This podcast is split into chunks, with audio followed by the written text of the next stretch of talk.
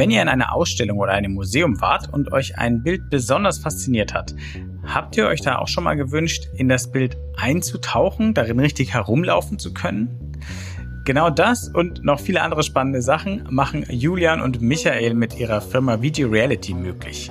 Aktuell arbeiten sie an einer VR-Experience, mit denen wir die Auswirkungen des Klimawandels erfahren können sollen. Diese Auswirkungen, die prognostizierten, die simulieren wir mit Climate Change VR, mit dieser Experience. Das heißt, wir bringen Leute über die Experience in die Zukunft. Sie können die VR-Brille aufsetzen und reisen in das Jahr 2050 und äh, sehen dort die Auswirkungen, wenn wir es eben nicht schaffen, den CO2-Ausstoß massiv zu senken.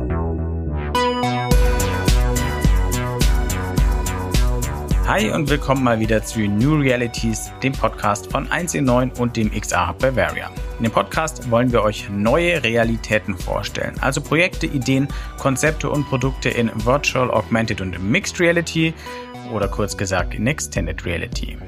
Ich heiße Wolfgang Kerler und ich bin Chefredakteur von 1 in 9 und für diese Folge habe ich mit Julian Hölgert und Michael Gödde vom Startup Video Reality gesprochen. Die beiden haben ihre Firma direkt nach dem Studium gestartet, mitten im ersten VR-Hype. Wieso, weshalb, warum, darüber sprechen wir und die beiden geben uns Einblicke in zwei spannende Projekte, an denen sie gerade arbeiten. Den Garten der Lüste von Hieronymus Bosch, ein berühmtes Kunstwerk, wollen sie in VR erschaffen. Und die oben schon angesprochene Experience zum Klimawandel, von der erfahren wir auch noch mehr. Los geht's! Schön, dass ihr da seid, ihr beiden. Wir fangen normalerweise hier ja immer irgendwie mitten rein an. Heute fangen wir aber ganz klassisch ganz am Anfang an eurer Geschichte, eurer VR-Geschichte. Denn ihr seid ja noch ziemlich jung, aber trotzdem für die Virtual Reality Welt Veteranen. Erzähl doch mal, wann und wieso ihr beide angefangen habt, euch mit VR zu beschäftigen und wie ihr euch auch äh, kennengelernt habt.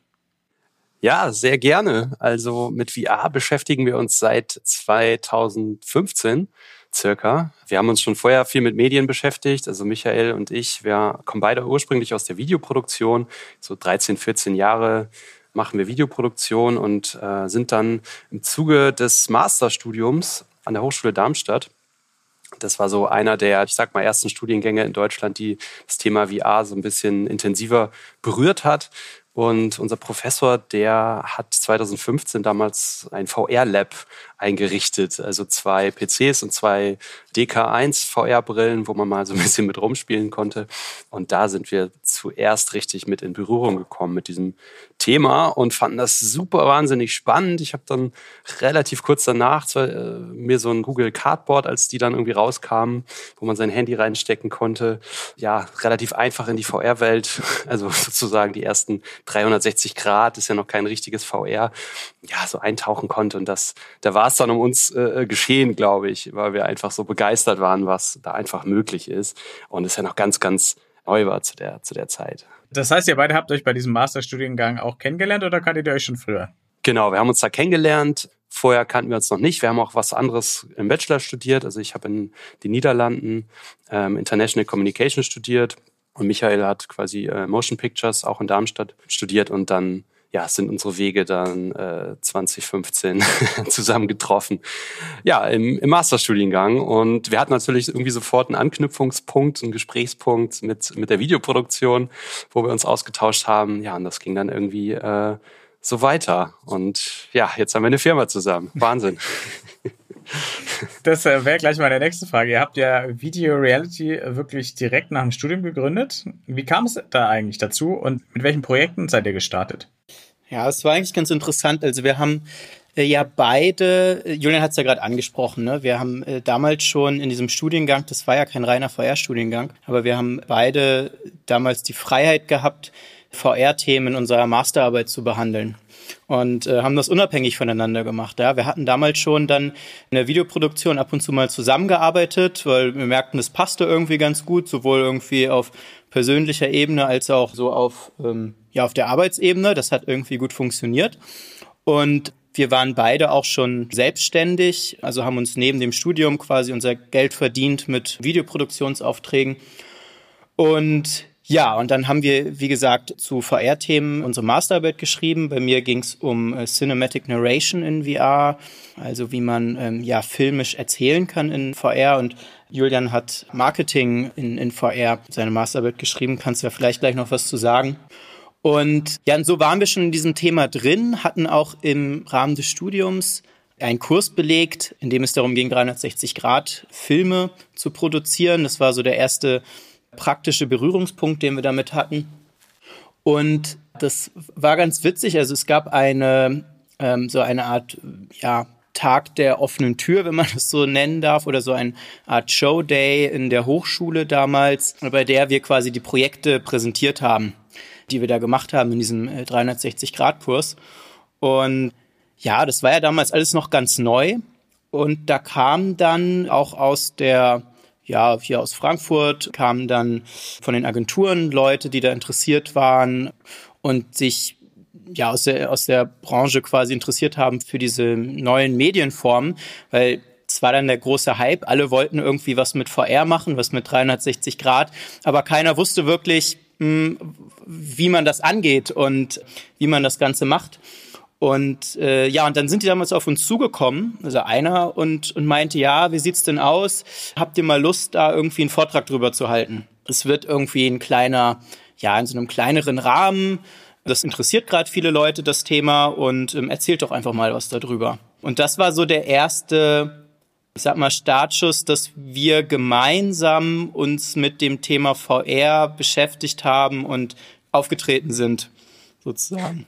Kannst, ja. du, kannst du vielleicht anknüpfen, wie es dann weitergeht? Ich, ich wollte gerade sagen, es ist eigentlich eine sehr witzige Geschichte, weil ähm, besagte Person meinte zu uns, ja, es kommen vielleicht so 15 Leute, wir machen alle zwei Jahre mal so eine Art Technology Status Quo, wo wir so ein paar Kunden auch einladen von uns und habt ihr nicht Lust? Wir waren ja zu dem Zeitpunkt noch Studierende. Wollt ihr da nicht mal irgendwie was äh, erzählen? Und ja, es kommen so 15 Leute.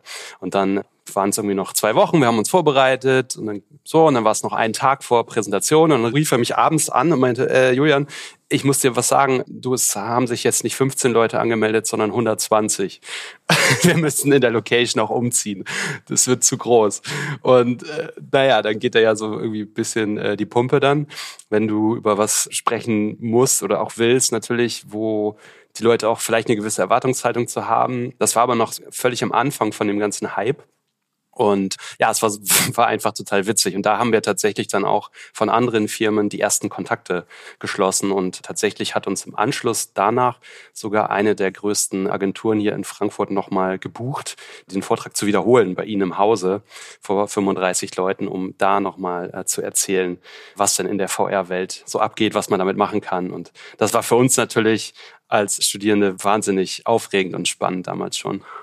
Sag mal, hatten wir uns damals eigentlich schon mit Video Reality präsentiert? Ich weiß gar nicht. Ich glaube fast, wir hätten uns das damals, oder beim zweiten Vortrag, glaube ich, weil wir waren ja noch keine Firma, ja, wir waren ja noch keine Firma, ja. sondern äh, Studenten Stimmt. immer noch, äh, also quasi waren schon, glaube ich, dabei, unsere Abschlussarbeit irgendwie zu schreiben, aber hatten schon im Hinterkopf natürlich ähm, auch VR zu produzieren, den Content zu produzieren und dachten so, ja wunderbar, dann müssen wir uns doch äh, da ähm, präsentieren entsprechend. Und ich glaube, wir wurden damals auch vorgestellt dann als von der Hochschule. Und wir haben dann irgendwie uns aber, glaube ich, schon irgendwie als fast als Firma präsentiert, obwohl wir das natürlich äh, in dem Moment so noch gar nicht waren. Ja, richtig. Und dann mussten wir irgendwie schnell auch noch ein Logo kreieren. Das sieht mittlerweile auch komplett anders aus. Das war irgendwie Nacht vorher, haben wir dann noch an diesem Logo gesessen, auf die Folien das geklatscht. Also das war wirklich, ja, war, äh, war eine witzige Zeit auf jeden Fall. Ja, äh, fake it till you make ja, it. Äh, man kann ja, man kann ja schon mal in der PowerPoint-Präsentation sich gründen. Genau. Ähm, also ihr habt angefangen, quasi die, die VR-Kunde da in die Welt zu bringen, erstmal den Leuten zu erklären, was man damit machen kann, bevor ihr dann auch eigene Produktionen gemacht habt. Eine Idee, an die knüpft ihr jetzt ja wieder an, die auch noch, glaube ich, relativ in der Anfangszeit eurer Firma war, hat euch dann auch in die Kunstwelt geführt. Vielleicht könnt ihr das noch erzählen, wie ihr plötzlich von Marketingagenturen bei der Kunst gelandet seid. Ja, genau, das war dann 2016, ich glaube Mitte 2016, dass wir überlegt haben, hey, das wäre doch unglaublich spannend, Kunstgemälde begehbar zu machen in Virtual Reality und nicht nur statisch begehbar, sondern dass du dort wirklich eintreten kannst und das Ganze auch eine ganz lebendige Welt ist, mit der du interagieren kannst. Und die Idee ist so ein bisschen, dass wir die Kunstwelt oft so gesehen haben in Museen, die so ein bisschen separiert waren vielleicht von, von gewissen auch sozialen Schichten, wenn, wenn Leute nicht irgendwie mit Kunst aufwachsen oder so. Vielleicht gehen sie mal mit der Schulklasse irgendwie einmal im Jahr ins Museum, aber das war's dann auch. Und wir haben überlegt, irgendwie, wie kann man Museen vielleicht auch wieder ein bisschen cooler machen oder für jüngere Zielgruppen spannend machen. Und ja, und haben uns dann, weil wir immer schon irgendwie Fan von Kunstmuseen waren und haben dann irgendwie überlegt, das ist doch eine ganz coole Idee und haben das gegoogelt. Das gab es damals auch noch gar nicht. Also es hat noch, noch keiner so gemacht. Das macht im Moment tatsächlich auch noch keiner, so wie wir es heutzutage machen. Also es gibt natürlich ein paar, die auch die Idee hatten, aber so im Detail, das können wir vielleicht später noch kurz erzählen, wie wir das machen, macht es immer noch keiner. Ja, und dann haben wir uns beworben mit der Idee erstmal nur bei den Kultur- und Kreativpiloten Deutschland. Das ist, ähm, kann ich jedem empfehlen, der kreativ unterwegs ist. Das ist jedes Jahr eine Auszeichnung der Bundesregierung, wo 32 äh, Startups oder auch junge Menschen, also man muss keine Firma sein, es werden auch Einzelpersonen ausgezeichnet, wo man sich bewerben kann. Und da hatten wir 2017, ich glaube, 800 Bewerbungen. Und ja, sind dann sozusagen, am Ende werden 32 Startups dann ausgewählt und da waren wir dann eins von. Und das war so ein bisschen der Start, wo wir gemerkt haben, oh, okay, die Idee stößt auf Interesse.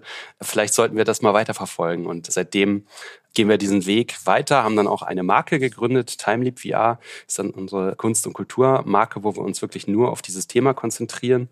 So ein bisschen outgesourced von den äh, Projekten des freien Businesses oder der New Economy. Ja, und diesen Weg gehen wir immer noch und äh, haben da tatsächlich einige Kunstwerke auch schon begehbar gemacht und ein ganz besonderes, vielleicht ähm, willst du da was zu sagen, Michi? Ja, genau, also da, wir sind jetzt ja ganz elegant aus eurer Gründungsgeschichte in der, in der Gegenwart äh, gelandet. Und die anderen sehen es jetzt nicht, aber Michael, wenn ich richtig sehe, hinter dir hängt ja schon das Bild, um das es derzeit geht bei einem eurer besonderen äh, Kunstprojekte, wo ihr Kunst begehbar machen wollt. Erzähl doch mal, was ihr da gerade vorhabt und was da das Besondere dran ist. Ja, das Bild, was hinter mir, ich, ich erzähle es gleich, fang vielleicht erstmal noch mit einem anderen an. Unser aller, allererster kleiner Prototyp war ein Gemälde von Edward Hopper, der Summer Evening. Das ist ein sehr, sehr simples, oder was heißt simples Bild, das ist ein sehr ähm, einfaches oder wenig komplexes Bild, sag ich mal. Und da hatten wir versucht, schon damals diese Atmosphäre einzufangen und das begehbar zu machen. Ja, und wir hatten ja diese Idee damals, also wir wurden ja ausgezeichnet, wie Julian gerade schon gesagt hat. Und die Leute haben uns immer wieder darauf angesprochen, meinten so, Mensch, oh, ihr müsstet mal hier irgendwie den, hier den Bosch Hieronymus Bosch, der Garten der Lüste, sowas wäre doch mal was. Wir hatten da auch schon drüber nachgedacht, aber das ist, ja, das ist eben ein Gemälde, das wahnsinnig komplex ist. Deswegen auch im Gegensatz jetzt zu dem, zu dem Summer Evening von Edward Hopper, ja, mit hunderten Personen, Kreaturen. Es gibt da irgendwie die Paradies, das ist ein Tryptychon großes, es gibt die Paradiesseite, dann eben den Garten der Lüste, das die innere Seite und auch die Hölle wird da quasi dargestellt. Also ein sehr spannendes Bild, geradezu ein Wimmelbild kann man sagen. Und so kam dann irgendwie die Überlegung, hey, lass uns das doch machen. Eigentlich auch als, als weiterer Prototyp, so als Lernobjekt, wo wir dann auch lernen können und sagen, okay, Proof of Concept, klappt das Ganze, funktioniert das? Und ist eben auch ein ja, spannendes Bild dafür einfach, um das umzusetzen, weil da so unglaublich viel los ist. Genau, und dann hatten wir die Entscheidung damals getroffen, dass wir das als eigenes Projekt anstoßen. Also da war ja kein Museum oder kein Kunde dahinter in dem Moment und haben da mit einem kleinen Team angefangen, das umzusetzen und in ja, VR nachzubauen. Also zunächst die Caroline, unsere Creative Director, hat ein äh, Konzept dafür erstellt. Sie hat sich da erst sehr eingelesen, also auch in die Interpretation dieses Gemäldes. Das ist nämlich auch gar nicht so eindeutig, wie das Gemälde interpretiert wird und was das alles bedeutet, die ganze Symbolik, die dahinter steht. Also auch schon allein ein spannendes Thema. Ja, und anhand dieser kunsthistorischen Forschung hm, hat sie dann ein Konzept entwickelt, in dem man die ja, die Sünden, das sündige Verhalten sozusagen durch diese Story spielerisch erleben kann und letztendlich durch das Spielen dieser Experience den Kontext des Gemäldes versteht, versteht, was da eigentlich, worum es da eigentlich geht. Ja, zumindest das, was wir glauben, worum es da geht. Denn das sei vielleicht noch dazu gesagt, das Gemälde, also wie gesagt, Hieronymus Bosch ist um 1500 gemalt worden. Man kann den Künstler also nicht mehr fragen, was er sich da alles so ausgedacht hat. Ja, genau. Aber es ist auf jeden Fall ein legendäres Bild. Ja, absolut. Ihr habt es euch ja, wie du schon gesagt hast, so als eigenes Projekt mhm. überlegt. Wenn es fertig ist, wie wollt ihr es denn an den Mann und die Frau bringen? Weil es ja quasi eine Initiativarbeit ist. Ja, absolut, genau.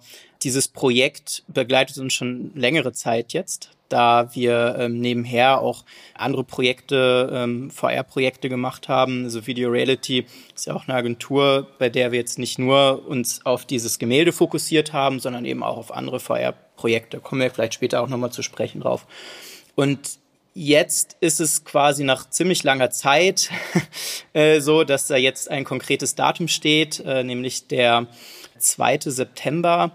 Da ist die Ausstellungseröffnung für diese Experience und zwar hier in Frankfurt bei uns im Museum für Kommunikation.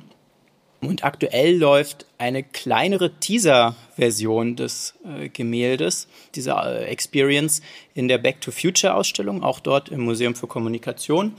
Und ja, als größere Satellitenausstellung dieser Back to Future Ausstellung wird dann ähm, Anfang September der Delightful Garden VR von uns eröffnet und präsentiert. Sehr gut. Und bis dahin kann man ja auch dann wieder in großen Scharen sicherlich ins Museum Das eingehen. hoffen wir auf jeden Fall, ja. Wir hoffen, ja. Ihr habt euch äh, nicht nur den Garten der Lüste äh, vorgenommen, äh, sondern auch noch den gesamten Garten der Welt äh, sozusagen, denn ihr beschäftigt euch auch mit dem Klimawandel und arbeitet an einer Experience, in der der Klimawandel, wenn ich das äh, richtig verstanden habe, auch quasi nachvollziehbar und erlebbar gemacht werden soll. Vielleicht könnt ihr auch noch da ein bisschen erklären, worauf wir uns da freuen können und warum ihr das macht. Ja, sehr gerne. Also die Idee, den Klimawandel erlebbar zu machen, ja, es ist so ein bisschen dieser Domino-Effekt. Wir haben durch, durch den Garten der Lüste oder auch allgemein durch VR-Projekte erlebt, was für eine emotionale Macht Virtual Reality denn, denn hat über die Menschen und ähm, wie sehr sie es doch beeinflussen kann und wie sehr Emotionen auch getriggert werden können. Und da haben wir uns überlegt, wie kann man diese emotionale Macht positiv dann irgendwie einsetzen äh, in der Welt. Und Klimawandel ist, ist, ist halt so ein Thema, klar, das ist irgendwie so eine der wichtigsten Sachen unseres, unseres Jahrhunderts, die wir irgendwie angehen müssen, meiner Meinung nach. Und da haben wir uns überlegt äh, oder haben uns Gedanken gemacht, so welchen Beitrag könnte Virtual Reality denn leisten, wir jetzt in unserer Branche, sage ich mal. Und ich habe dann immer wieder gehört, also viele Talks mir angehört von verschiedenen ähm, Klimaforschern oder auch ähm, Leute, die, die sich dafür einsetzen und habe oft so gehört, dass die Klimakrise eine Vorstellungskrise ist. Also dass Leute sich das gar nicht vorstellen können, ähm, kann man so ein bisschen vielleicht auch mit den Anfangszeiten der Pandemie äh, jetzt äh, Covid-19 vergleichen. Du kannst es ja nicht sehen, irgendwie du kannst das Virus nicht sehen. Ähnlich ist es mit dem Klimawandel. Du kannst natürlich jetzt schon massive Auswirkungen in der Welt sehen, aber ähm, wenn die Vorhersagen so eintreffen, wie sie angedacht sind, wenn wir auch die 1,5 Grad reißen, dann wird es natürlich noch viel massivere Auswirkungen haben. Und diese Auswirkungen, die prognostizierten, die simulieren wir mit Climate Change VR, mit dieser Experience. Das heißt, wir bringen Leute über die Experience in die Zukunft. Sie können die VR-Brille aufsetzen und reisen in das Jahr 2050 und äh, sehen dort die Auswirkungen, wenn wir es eben nicht schaffen, den CO2-Ausstoß massiv zu senken und wenn die Erderwärmung weiter äh, nach oben geht. Und das versuchen wir eben ohne erhobenen Zeigefinger, weil das ist ja immer so rein psychologisch gesehen, löst das meist eine Abwehrhaltung aus von den meisten Leuten, dass sie so sagen, ach komm, lasst mich in Ruhe. Aber ja, wir versuchen das auf ganz spielerische Art über Gamification. Es hat wissenschaftliche Backgrounds, die Experience, aber es ist jetzt nicht irgendwie, dass du da reingehst und du wirst komplett mit Zahlen und Fakten erschlagen, sondern ähm, du kannst sehr viel selbst erkunden, kannst äh, dich frei bewegen. Also es ist eine wirklich eine komplette VR-Experience und kein 360-Grad-Video. Du kannst da wirklich rumlaufen, interagieren. Und das sollst du auch, um so immersiv wie möglich in diese Welt einzutauchen. Und es gibt eben verschiedene Szenarien, wie sich das Ganze dann auswirken kann und auch deine Entscheidungen haben einen Einfluss darauf. Und das ist auch ein Bootstrapping-Projekt im Endeffekt von uns, wo kein Kunde dahinter steht, was wir einfach aus Überzeugung machen, wo wir aber verschiedene Partner mit im Boot haben und auch, ähm, es ist ein sehr offenes Projekt, wo wir auch immer wieder Partner suchen. Also wenn es da draußen Leute gibt, die Lust haben, uns zu unterstützen oder sogar mitzumachen, dann sind wir da sehr, sehr offen, weil wir einfach aus, ja, also es klingt immer so ein bisschen pathetisch, aber wir machen das tatsächlich aus Überzeugung, weil wir glauben, dass, dass es einfach wichtig ist. Ja, und es macht auch einfach verdammt viel Spaß, sich, sich mit diesem Thema ähm, zu beschäftigen. Könntest du vielleicht nochmal konkret machen, wo man da plötzlich landet in dieser vom Klimawandel gezeichneten Welt 2050? In was für einer Umgebung ist man da? Was macht man dann? Dass wir einmal so ein konkretes Bild da mitgeben können. Ja, ich, ich will noch gar nicht zu viel verraten. Äh, ähm, ist ja auch immer noch in, in Entwicklung. Aber im Prinzip äh, schlüpft man selbst in die Rolle eines Klimaforschers und äh, ja, muss Klimadaten sammeln für ähm, ja, ein, einen Klimabericht quasi. Äh, das sind sozusagen das ist der, der letzte Baustein, der noch fehlt. Mm, und ja, durchs Gameplay hat man die Möglichkeit, verschiedene Proben zu nehmen in der Umgebung. Also, also das Ganze spielt in ähm, Irland in dem Fall an einem Punkt. Also das ganze Terrain ist auch angepasst, also an einer, an einen wirklichen, also realen Schauplatz. Und ja, dort sammelt man eben diese Proben in zwei verschiedenen Zeiten. Wie man genau in die unterschiedlichen Zeiten kommt, will ich hier noch nicht verraten, aber man erlebt dadurch einerseits durch die Daten, wie sich die Umgebung verändert, aber eben natürlich auch visuell, was passiert da, was, wie sieht das Ganze aus, äh, wie sind die Auswirkungen ähm, auf die Flora und auf die Fauna, so dass man die ganzen Daten, die man irgendwie jetzt so in Klimaberichten liest oder so, da wirklich ja sehen kann ähm, und zwar in einer Umgebung, die einem vertraut ist und die man selbst vielleicht kennt. Ja. Und ähm, ich glaube, das ist die Stärke, die VR da auch einfach ähm, hat, dass man die Leute dadurch auch emotional triggern kann und es zeigen kann. Ich meine, es gibt ja jetzt schon wahnsinnig viele Auswirkungen durch den Klimawandel. Ich meine, wir haben Trockenheit, Waldbrände, kann ich jetzt irgendwie ewig weiterführen, die Liste. Ja, leider. Ja, leider. Aber auch sowas erkennt man dadurch in dieser Experience, weil auch der Wechsel dann so krass ist. Ja. Ich meine, ist wir sind ja wie der berühmte Frosch im, im warmen Wasser, das dann immer heißer wird. man kriegt es gar nicht so richtig mit, ne? Aber wenn man dann mal überlegt, so, uh, okay, vor 10, 20 Jahren war es auch schon ganz anders. Und nochmal in 20 Jahren kann es krass sein, ja, die, die Veränderung. Ist Irland dann noch eine grüne Insel? Nur so, um die Farbe nochmal zu klären? Die Farbe hat sich tatsächlich verändert, ja. Nicht mehr ganz so okay. grün.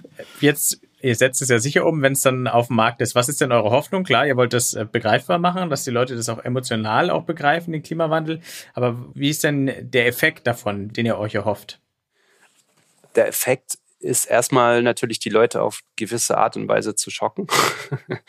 das war so ein bisschen auch die Grundidee, aber nicht zu schocken und dann einfach da stehen zu lassen und sozusagen emotional fallen zu lassen, sondern es ist noch nicht ganz klar, inwieweit wir ähm, das umsetzen werden. Äh, es kommt auch immer so ein bisschen natürlich auf die, auf die interne ähm, Finanzierung an, aber wir haben auch Ideen, dass wir ähm, Lösungsmöglichkeiten anbieten, dass du eben verschiedene auch technologische Elemente, sage ich mal, dort einfließen lassen kannst oder Erfindungen sozusagen, die in den letzten Jahren oder ja entwickelt wurden oder jetzt noch entwickelt werden in der Zukunft da auch ausprobieren kannst. Das ist natürlich teilweise so ein bisschen hypothetisch, aber sehr, sehr spannend, weil es ist im Endeffekt ein großes Experimentierfeld.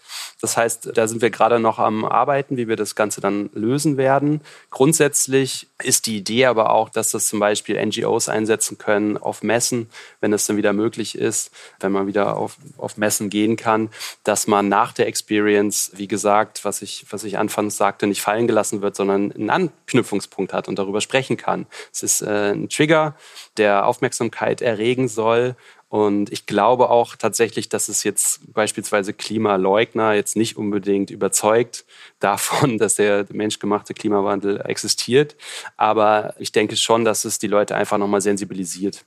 Und das ist so ein bisschen das, was wir damit erreichen wollen, dass es das Thema auf die Agenda setzt, dass es das ganze Thema nach vorne bringt. Und es ist ja auch sehr spannend, was durch Virtual Reality im Gehirn passiert, weil wir haben alle verschiedene Arten zu lernen, sei es jetzt über Lesen, über Hören, über Sehen.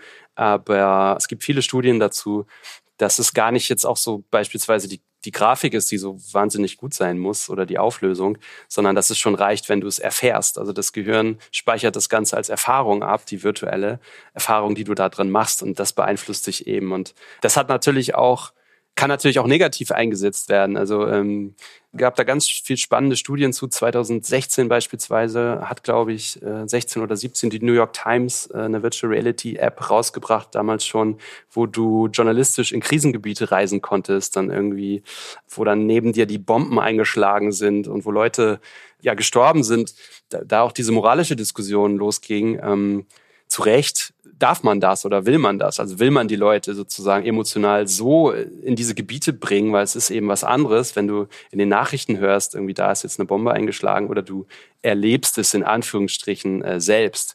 Und das ist natürlich auch eine Macht oder eine Technologie, wo man aufpassen muss, wie man sie denn einsetzt. Oder ähm, anderes Beispiel, auch sehr spannend, kamen vielleicht einige Zuhörer auch schon ausprobiert, die ähm, also Virtual Reality im, im Social-Bereich, wenn man sich einfach trifft, gibt es ja mehrere Plattformen, äh, wo man dann Avat in Avataren sich befindet und dort interagieren kann miteinander.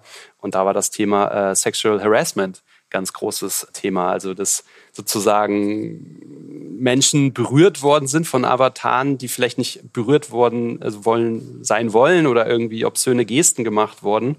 Und das hat dann die Entwickler, ich, weiß jetzt nicht mehr, welches Tool es war, kann ich jetzt nicht mehr sagen, aber äh, die Story ist mir noch so im Kopf geblieben, dass beispielsweise die Entwickler dann so eine Art ja, Notbutton oder Hilfebutton entwickelt haben, wenn der User den aktiviert, dass dann so eine Art Schutzglocke um einen ähm, aktiviert wird und der, der andere, der sozusagen irgendwie dich sexuell belästigt hat, dich nicht mehr sehen kann. Also dass du unsichtbar wirst als Avatar. Und das sind halt so Sachen, wo du denkst, okay, also interessant, dass die Entwickler da nicht dran gedacht haben, aber also es gibt überall solche und solche Leute und die, die nutzen das dann auch aus und auch die tiefsten ähm, Perversionen der Menschen, sage ich mal, äh, überträgt sich. Bin jetzt ein bisschen so vom Thema abgeschweift, aber äh, ich finde es super spannend einfach, dass man einfach aufpassen muss äh, zu deiner Anfangsfrage, genau, was, was will man machen und wie stark ist eben auch dieser emotionale Trigger durch Virtual Reality. Klar, du kannst ja auch manipulativ äh, arbeiten, indem du Emotionen triggerst oder die Leute traumatisieren, ja. Also, also wir gehen mal davon aus, dass ihr das verantwortungsvoll und gründlich macht. Du hast schon gesagt, das ist auch ein Projekt, das ihr quasi aus eigenem Antrieb macht, aus eigener Überzeugung. Nichtsdestotrotz auch Herzensprojekte kosten leider Geld. Deswegen reden wir auch noch ein bisschen über Geld oder übers Geschäft. Also jetzt nicht über Summen, aber übers Geschäft. Ihr seid ein äh, Startup. Ihr habt ja wirklich direkt nach dem Studium angefangen und zwar in eurer WG. Habt dort erstmal alles selber sozusagen gemanagt und geleistet. Habt jetzt inzwischen ein ganzes Team. Aber VR-Produktionen sind natürlich, du hast es auch immer wieder gesagt, auch für Messen zum Beispiel sehr relevant. Jetzt gab es letztes Jahr quasi keine Messen mehr wegen der Corona-Krise. Auch sonst haben ja viele Firmen, große Firmen erstmal auf die Notbremse getreten. Wie seid ihr denn durch Corona gekommen und hat euch das vielleicht auch die Luft ein bisschen genommen, solche Projekte wie Kunst oder Klimawandel anzugehen? ähm, ja, eigentlich sind wir, sind wir sehr gut durch Corona gekommen. Es ist tatsächlich so, dass gerade die Messen natürlich erstmal weggebrochen sind. Ist ja klar. Ich weiß noch, das erste, ganz am Anfang, wir waren eingeladen damals auf die die South by Southwest. Das war ja ein Krimi, wie die abgesagt ja, wurde. Ja, genau, weil da war das, da ging es ja gerade erst los und das wäre eigentlich sehr spannend gewesen. Da war auch alles schon gebucht. Genau, und dann ähm, ging es halt los, auch die ganzen Folgemessen und so Messeauftritte, die sind natürlich erstmal alle weggefallen. Zum Glück hatten wir einige große VR-Projekte laufen, die über mehrere Monate liefen und die uns dann auch gut beschäftigt haben die ganze Zeit. Und was dann ganz interessant war, war, dass ja, okay, die Kunden waren natürlich mit VR, also Präsentation äh, vor Ort erstmal vorsichtig. Dafür sind aber die sogenannten Virtual Touren, alles, was man irgendwie online erleben kann, äh, hat wahnsinnig an Bedeutung dann gewonnen. So hatten wir auch damals schon einige unserer VR-Erlebnisse direkt umgebaut, sodass man sie dann auch online erleben kann hat alles irgendwie seine Vor- und Nachteile. Ja, ist natürlich nicht so immersiv jetzt die VR-Experiences, ist schade. Auf der anderen Seite, ähm, ja, kann man so ähm, Erlebnisse, Ausstellungen, Experiences jeder Art, so auch von zu Hause über das Handy, über den äh, PC-Browser oder Tablet erleben. Und das hat uns dann gut aufgefangen und da haben wir auch einige sehr spannende Projekte dann in der Zeit jetzt umgesetzt. Das heißt, die Zwangsdigitalisierung, die die ganze Gesellschaft äh, durchgemacht hat, hat euch dann durchaus auch neue andere Aufträge beschert als, als vorher. Ja, das kann man so sagen, ja. Zum Schluss würde ich gerne noch mit euch in die äh, Zukunft schauen. Nicht, dass ihr nicht schon zwei äh, Großprojekte mit euch her sozusagen schleppt, die ihr noch umsetzen müsst, aber eure Firma ist noch trotzdem ja noch jung und ihr habt auch noch ein paar Jahrzehnte im Berufsleben. Deswegen würde mich interessieren, was für eine VR-Experience würdet ihr unbedingt mal gerne erschaffen, die ihr bisher noch nicht umgesetzt habt, weil es A vielleicht technisch noch nicht so möglich ist oder weil es B ein unglaubliches Budget verlangen würde. Habt ihr da so ein so Träume, die ihr gerne noch irgendwann abhaken würdet? Die Oasis. Träume ist tatsächlich ein ganz gutes Stichwort. Wir haben da mal im Team drüber gesprochen, wie spannend es wäre. Ich weiß nicht, ob dir die Serie Black Mirror was sagt. Klar. Ich denke den meisten Zuhörern auch. Und da gibt es ja diese eine Folge, wo sozusagen die Ängste des Menschen dort äh, Wirklichkeit werden in der virtuellen Realität. Also es ist dann noch ein bisschen, noch ein bisschen weiter. So, da hat man jetzt keine VR-Brille auf, sondern es passiert sozusagen wirklich. Es wird direkt ins Gehirn eingepflanzt, dieser Chip. Aber zu deiner Frage, ja, also Träume nachzubauen, das ist auf jeden Fall spannend. Ähm, müssen ja nicht unbedingt Albträume sein. es können ja auch positive Sachen sein. Da ähm, hat vor allen Dingen unsere, unsere Kollegin äh, Caroline das ist so ihr Ding, dass sie unbedingt mal ihre Träume nachbauen will, weil sie auch oft immer so den gleichen Traum träumt. Und ja, das hat mich dann auch mal sehr an Black Mirror erinnert. Und ich weiß, Michi, du hattest mal hier das Thema ähm, Avatare und Leben nach dem Tod ja. und sowas. Da haben wir auch mal fleißig drüber geredet. Es ist Wahnsinn, was da passiert ist in der Szene. Also wie viele Startups es da tatsächlich gibt, die so auch eine Serie Upload heißt die, ähm, wo sozusagen ja, wo irgendwie künstliche Intelligenz dich reproduziert als Avatar und das äh, so interagiert, wie du zu Lebzeiten interagiert hast. Aber ich glaube, da gehen die Meinungen sehr stark auseinander, ob das jetzt eine gute oder eine schlechte Sache ist. Aber allein darüber nachzudenken und das zu diskutieren, finde ich wahnsinnig spannend. Cool, ja, warum nicht? Brain-Computer-Interfaces machen äh, Fortschritte, damit kann man Leute uploaden oder eher Träume auslesen, vielleicht irgendwann und dann automatisch in VR übersetzen. Das wäre es, äh, ja. sehr gespannt, was noch kommt. Jetzt, glaube ich, äh, freuen, können sich erstmal alle in Frankfurt und Umgebung darauf freuen, im, ab September euren virtuellen Garten der Lüste im Museum für Kommunikation zu besuchen. Und wer weiß, vielleicht schafft es es ja auch noch in anderen Museen oder in der Webversion, dass alle was davon haben. Und euch erstmal vielen Dank für den Einblick in eure eure Arbeit, in eure Entstehungsgeschichte und in die Projekte, an denen ihr gerade arbeitet. Viel Erfolg damit. Und in den Show Notes findet ihr noch ein paar Links, wo ihr auch die Projekte von VG Reality euch anschauen könnt. Und dann haltet uns auf dem Laufenden, was sich noch so tut bei euch. Macht's gut. Sehr gerne. Vielen Dank. Ciao. Danke, Wolfgang. Ciao.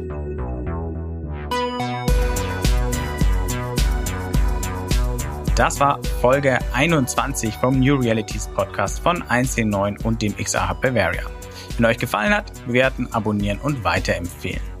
In den Show Notes, da findet ihr Links zu den VR-Projekten von Julian und Michael, über die wir gesprochen haben. Und jetzt noch der Abspann. 1.9, das ist das neue Zuhause für Zukunftsoptimisten, die mit neuen Ideen und mit Technologien die Welt besser machen wollen. Und 1.9 besteht außer diesem Podcast auch noch aus einem Online-Magazin, einer Community-Plattform und aus Events. Alle Infos gibt's unter www.1e9.community. Der XR Bavaria wurde gegründet, um die XR-Community in Bayern voranzubringen, die Entwicklung und Verbreitung von XR-Anwendungen zu unterstützen und auch die Sichtbarkeit des Standorts Bayern zu fördern. Mehr darüber erfahrt ihr unter www.xrhub-bavaria.de.